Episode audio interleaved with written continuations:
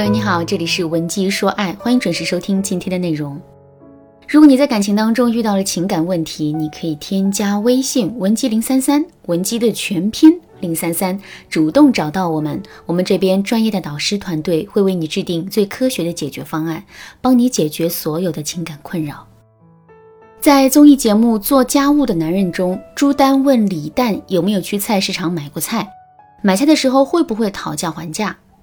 李诞坦言说自己买过菜，但不会讨价还价，因为他认为自己的能力是不足以跟菜市场里卖菜的叔叔阿姨战斗的。话音刚落，傅首尔马上发表了自己的观点。他说：“讲价就在于胆子大，没什么底线。”他还说自己经常在旅游景区里问这个东西怎么卖，对方说五百，他就会问五块钱卖吗？最后傅首尔还开导众人说：“你怕啥？你就直接还。”因为如果价格是五百块，你问四百五卖吗？对方说好的，你就会有一种给多了的感觉，所以直接探到底线。如果他说你有病，你就笑着说你开玩笑的不就好了吗？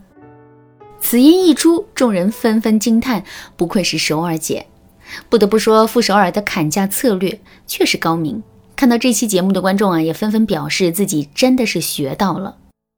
不过我在看这期节目的时候，想的却不是砍价的问题，而是两个字：框架。因为从本质上来说，我们跟商家砍价的过程啊，就是双方的框架进行博弈的过程。有的人框架低，目标感差，所以商家说什么就是什么，相应的，他们也经常会多花钱做冤大头。有的人框架强，总是能坚持目标不退让，所以最终他们总是能够买到物美价廉的东西。一次小小的砍价，最终也不过是多花些钱、少花些钱的问题。可是，如果我们在感情里失去了框架，那后果就严重了。这不，就在前几天啊，我还接到了粉丝小亚的求助。小亚跟我说，她跟男朋友已经交往了三年了，可是在这三年的恋爱过程中，她却发现自己越来越找不到存在感了，因为男人一点都不重视她。除了最开始两个月的甜言蜜语之外，男人基本上都是对她呼来喝去的。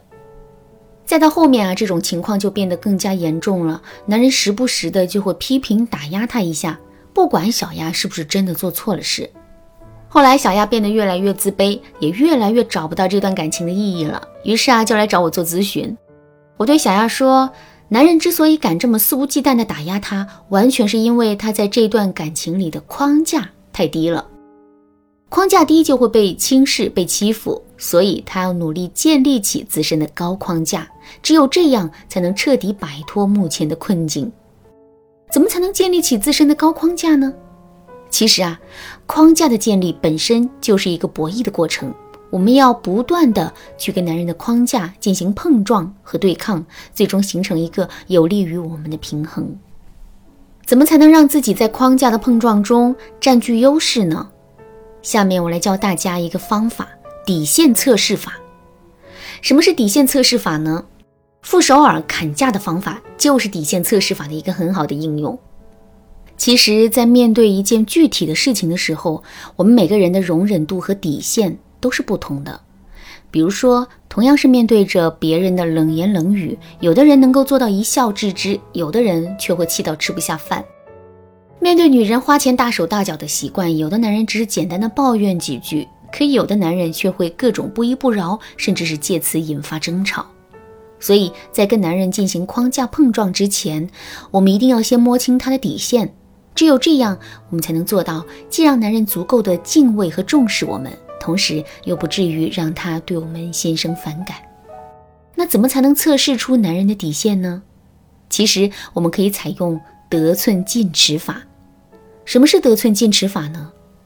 比如说，在两个人认识初期的时候，男人往往喜欢用模糊邀约的方式来试探我们的心意。比如，他可能会对我们说：“改天一起看个电影啊，改天我请你吃饭。”这看似随意的一句话，其实啊就是在测试我们。我们如果对此毫不在意，并且满口答应男人的要求的话，那么男人就知道了，这个互动尺度是远远没有触及到我们的底线，是远远没有触及我们的接受底线的。得出这个结论之后啊，男人就会加大尺度，然后进一步对我们进行试探。比如，他可能会提出跟我们一起出去旅游，一起在傍晚的时候逛街，或者是通过一些暧昧的语言和大尺度的动作来测试我们的反应。如果我们对此都欣然接受的话，那么之后男人就会跟我们表白了。男人进行的这一系列操作，总结起来就是得寸进尺法。我们也可以利用这个方法去测试男人的底线，比如我们想测试一下男人对我们的爱的程度和容忍度。这个时候呢，我们就可以给男人提一个让他感到为难的要求，比如我们大半夜想吃路边摊，希望男人出去给我们打包一份。提完要求之后，我们就可以观察男人的反应了。如果男人欣然同意了我们的要求，我们就可以给他提一个难度更高的要求，比如他跟朋友约好了出去吃饭，可我们却说自己的身体不舒服，想让他陪着我们。总之，只要我们能够在观察男人反应的基础上啊，不断的增加自己提要求的尺度，最终我们肯定就能知道男人的底线了。摸清了男人的底线之后，我们接下来要做的就是在跟男人互动的过程中，经常性的做一些接近他的底线，但是不要突破底线的行为。比如，男人花钱给我们买包包的最大限度啊，就是一千块钱。那么我们就可以经常让男人给我们买一些九百多的包包。买完包包之后呢，我们一定要及时的给到男人正向的反馈。这样一来，男人就会持续的给我们买包包了。我们都知道这样一个事实：如果我们总是在一件事情的底线上进行试探，迟早有一天我们是会突破这个底线的。比如一开始我们是从来不喝酒的，但只要喝了第一杯之后，我们就很容易会一杯接着一杯的喝个没完。